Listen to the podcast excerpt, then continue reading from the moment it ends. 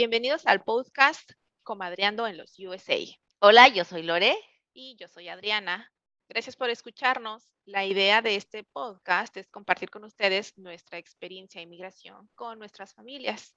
Toda esta idea surgió cuando el esposo de Lore un día nos vio platicando muy, muy a gusto y nos dijo, oigan, deberían de hacer un podcast porque pues ahora sí que nos platicamos hasta lo que no y nos echamos porras la una a la otra. Y es que, seamos honestas, necesitamos descargar las emociones y lo que traemos, siempre cargando, y qué mejor que con alguien que está viviendo lo mismo que nosotras. Así es, nosotras ya nos conocíamos desde Querétaro, porque nuestros esposos son compañeros de trabajo, pero la verdad es que no convivíamos tanto y es aquí en California que pues ya hemos formado una muy bonita amistad. Nosotros somos mexicanas y nos mudamos a Estados Unidos.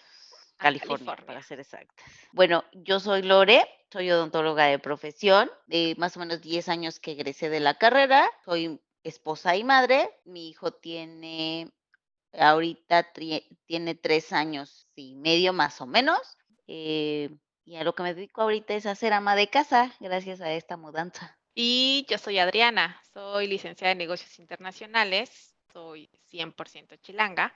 Primero emigré a Querétaro hace ya 12 años, eh, bueno, en aquel momento, y yo trabajaba en una empresa como administradora.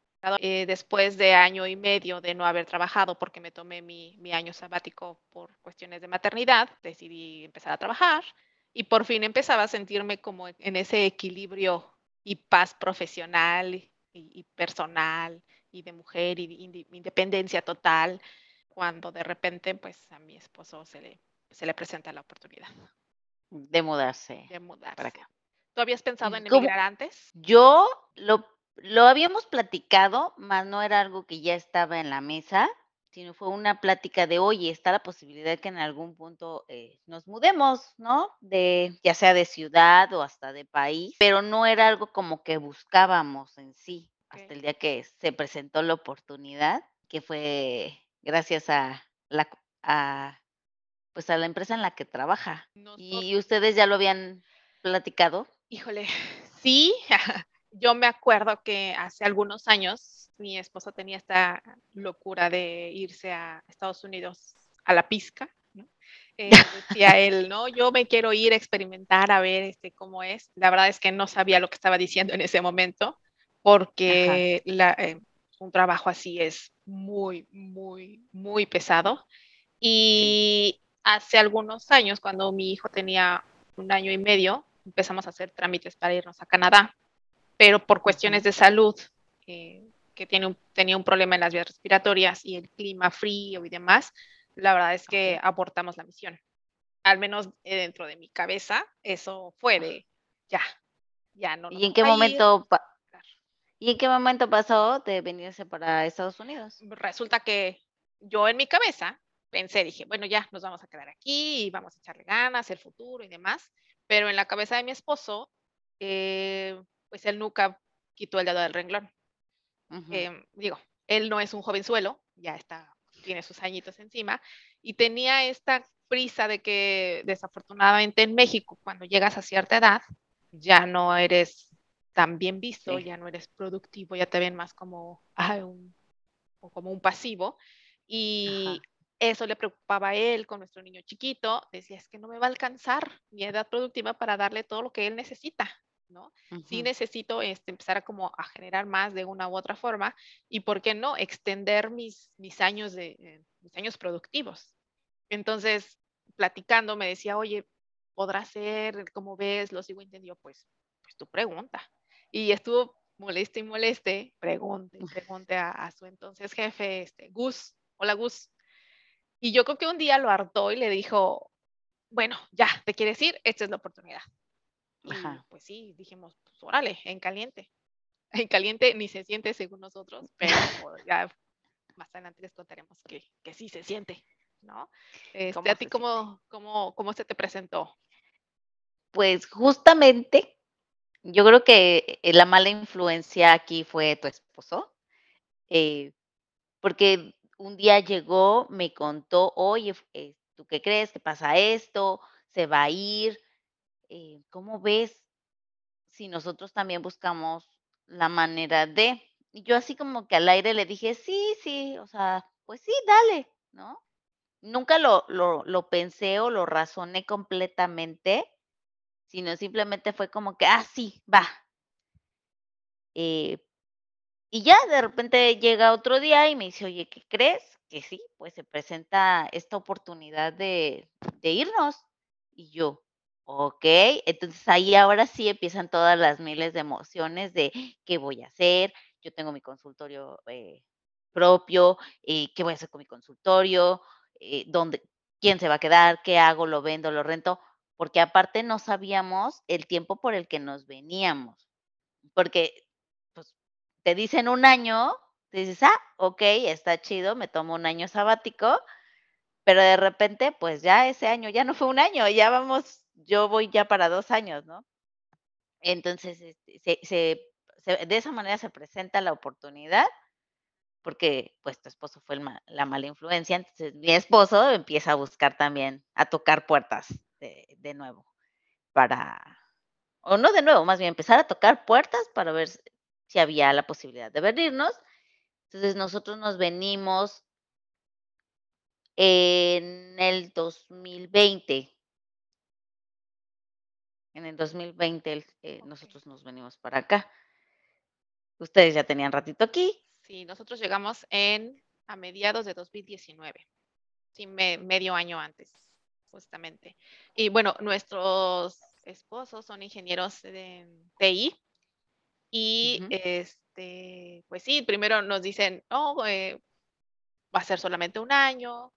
Y yo decía: "Ah, pues, si es solamente un año, pues, y venimos de vacaciones relajado", ¿no? Lo Sí, que sí, no sí. tenía yo en cuenta era que nosotros estuvimos separados 2 meses, y en ese momento, este, mi hijo empezó a cambiar como sus actitudes, ¿no? O sea, como que sí le hacía falta a su papá, y obviamente Ajá. siendo tan pequeño no me no podía decir: "Ay, es que lo extraño", ¿no? O sea, simplemente, Sí. pues, más agresivo, como con ciertos problemas de conducta. Y yo dije: "No, a ver, ¿qué estoy haciendo? ¿Qué es más importante? ¿El dinero o o o la estabilidad emocional de mi hijo y mi familia como tal?". Sí. Este, Ujú. y pues sí, dijimos: "Bueno, aunque sea un año, sea lo que sea, vamos a estar juntos. Somos Sí. familia". Como familia. Exactamente, y no vamos a estar mejor que que estar juntos. Pues, es es la mejor Sí. forma de pasar todo este proceso, ¿no? Sí, Este, completamente. Y aparte, dentro de mi cabeza fue, pues, ¿qué tan difícil puede ser, no? O sea, llego allá, consigo trabajo, ge genero medio tiempo, lo que sea, y vámonos. Nos venimos con las ilusiones, ¿no? De: "Ah, pues, ¿qué puede pasar?". Porque no conocemos todo lo que conlleva venirte con una visa como la que traemos nosotras y la que traen nuestros esposos. Exactamente. ¿No? La visa con la que llegan ellos es la visa TN, es una categoría de visa creada por el Tratado de Libre Comercio, y es expedida para personas de Canadá y México, para que podamos vivir y trabajar temporalmente en Estados Unidos. Así es. Y nosotras llegamos con la eh, nosotras y nuestros hijos llegan con la visa TD, que es la de dependientes. Es una visa para no inmigrantes que permite a los cónyuges e hijos, em dependientes de un titular de visa TN decidir temporalmente en Estados Unidos. Este tipo de visa, no lo sabíamos hasta o más o menos, bueno, yo tenía alguna parte de conocimiento, gracias a a ustedes que ya habían ya habían llegado, de que no se puede trabajar. Y de hecho, cuando te o sea, en la visa, así en el papel, viene con letras grandotas, no se puede trabajar. Así es, podemos estudiar y podemos hacer voluntariado, siempre y Ajá. cuando no recibamos Ningún ninguna pago. remuneración económica. Digo, los eh, los hijos pueden estar sin ningún problema y estudiar, eso sí, los hijos, que sean menores de 21 años. Así es. Es ellos no tienen ningún problema, pueden estudiar, pero nosotros como como esposas sí venimos de dependientes, entonces no podemos trabajar y toda esa, o no sé, yo en mi caso fue como que de dije: "Ah, okey, no pasa nada, que puede ser más difícil que ser ama de casa en un país diferente". Dije: "Ah, todo chido", ¿no? Dije: "Me voy a echar mi año sabático y ya después vemos cómo cómo trabajamos". No, o sea, en verdad que admiro a todas esas mujeres que se vienen em pues ilegales, o sea qué admiración para ellas, porque dejan más que nosotras. O Sí. sea, en verdad que que Sí, dejan todo. todo, o sea, Todo. todo, y porque todo, todo, juegan. todo, Sí, la todo. juegan el todo por el todo. Sí, o sea, la verdad admiro a esas mujeres porque a pesar de que nosotras estamos, eh, de aquí de un tipo de pues, de vida diferente, qué complicado es, ¿no? Entonces, no me quiero ni poner en sus zapatos porque si a nosotros se nos complica, no me quiero imaginar a ellas. ¿No? ¿Cómo es esta situación? Exacto. Y y también digo, hay personas que con bajo esta misma TD encuentran la manera de generar, este, o o de ocuparse de una forma diferente. Yo, la verdad, sí me considero muy, ah, miedosa, temerosa, y dicen por ahí que si vas a hacer las cosas, las hagas segura. Si no, no las haces Sí. porque si no te salen mal. Entonces, conociéndome a mí y cómo soy con mis principios y valores y demás, digo: "No, ¿sabes qué? Mejor busco otra forma. Vamos a ver Sí. cómo cómo le hacemos", ¿no? En su momento, yo encontré un trabajo, eh, a distancia donde me seguían pagando en en México, Ujú. pero, eh, y todo iba bien. O sea, me estaba adaptando, este, todo muy me sentía útil, sí, la casa y demás, pero también mi parte profesional también se estaba desarrollando. Cuando llegó la pandemia, mi niño se tiene que salir de la escuela y entonces otro tipo de cambio completamente diferente, ¿no? Ya no le podía yo poner la misma atención, aparte de este rollo de soy una mala madre porque lo estoy dejando mucho tiempo en la en la tableta en ese momento, en la televisión, Oh, sí. no le estoy poniendo atención, entonces, ¿para qué lo traje al mundo? Este, si se supone que vinimos a a mejorar y está ahí, este, pegado en en la pantalla todo En la tablet. ajá. Este, sí fueron como, um, momentos bastante bastante complicados. Entonces, yo dejé de trabajar. De Imagínate yo llegué justamente un mes antes de que se cerraran las fronteras. O sea, justamente un mes antes eh, alcancé a llegar eh, se cierra fronteras, entonces, pues, todo todo mi mundo se centró al lugar en el que vivimos, ¿no? Porque ya no podíamos salir, no era tan fácil, mi esposo tenía apenas un mes que había llegado también. Entonces, la vida aquí es muy complicada si no tienes un carro. Sí. ¿Por qué? Porque a al menos en en el lugar en el que yo vivo, porque, ah, para esto vivimos Adri y yo tenemos vivimos a una hora de diferencia. Sí. Sí, no ¿No? estamos No tan estáis cerquita no tampoco. estamos tan cerquitas tampoco. Eh, entonces en la zona en la que nosotros vivimos, no hay nada alrededor, o sea, es muy poco el comercio, o e o son distancias muy largas para llegar a a algún comercio. Entonces, pues, justamente es cuando nosotros llegamos al mes, es cuando la la pandemia explota. Entonces, ni podíamos salir con nuestro hijo, eh, porque obviamente, pues, no sabíamos cómo nos iba a afectar todavía, este, esta pandemia, con cuáles eran sus afectaciones. Entonces, este, pues no, yo yo me mantenía dentro de la casa, porque para esto mi esposo seguía trabajando, yendo a la oficina. Él nunca paró de trabajar. Entonces, pues, era mantenernos lo más seguros posible. Entonces, él era el que salía y yo estaba en casa. Con un niño de año y medio, sí, más o menos año y medio. Imagínense qué locura, ¿no? O sea, tener a un niño chiquito que que depende, obviamente, completamente de mí. Pero aparte, todo ese cambio radical que yo traía, porque en en Querétaro yo tenía ayuda todo el tiempo. Yo tenía una persona que me ayudaba con el niño, que me ayudaba en la casa mientras yo trabajaba. Entonces, aquí no, aquí fue chutarme todo yo desde todo, o sea, todo, todo. Atender al marido, atenderme a, a mi hijo, atenderme a mí misma. Y esa parte de que ahorita en las redes sociales está de ser la mamá perfecta para tus Ay, hijos. sí, O sea, digo, creo que todas las mamás en algún punto somos perfectas, pero esa parte, cómo te ataca, ¿no? De, de que ves a la típica mamá que te sale que toda perfecta y que le pone un chorro de actividades a tu hijo. Y yo tenía un hijo de año y medio que yo decía, ¿y qué actividades le pongo? ¿No? O sea, ¿cómo me enfoco completamente en él cuando también tengo que enfocarme en una casa, en un hijo, en un esposo, en mí? sí, No, o fue, en verdad, fue un shock esta parte de de llegar a un país diferente sí, y una pandemia. así es, así es. ¿Cuándo tomaste la decisión y por qué tomaste la decisión de venirte? Es, pues, híjole, sí fue mucho del, de la familia, de, de entender que mientras estemos juntos, vamos a estar bien. Eh, en cuanto yo veo que mi, mi niño empieza como a cambiar ciertas actitudes, este, digo, no, es que no extraña a su papá. Sí necesita, necesita esa, esa parte. Y al final es como mucho de, ¿para qué te casas? ¿Para qué hiciste como tu familia si van a estar separados? sí, Y en ese momento las necesidades de la familia sí eran estar juntos.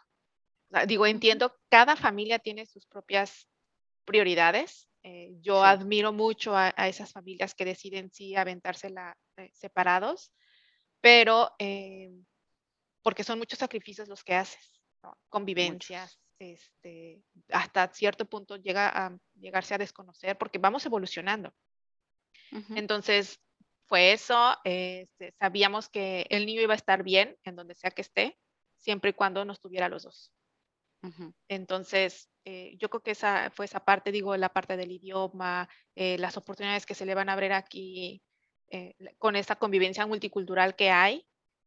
obviamente, pues sí es como, ya son pros que ya vienen adheridos, ¿no? A, esta parte de la migración. Eh, y yo creo que sí, fue esa parte, la, la, la familia, definitivamente.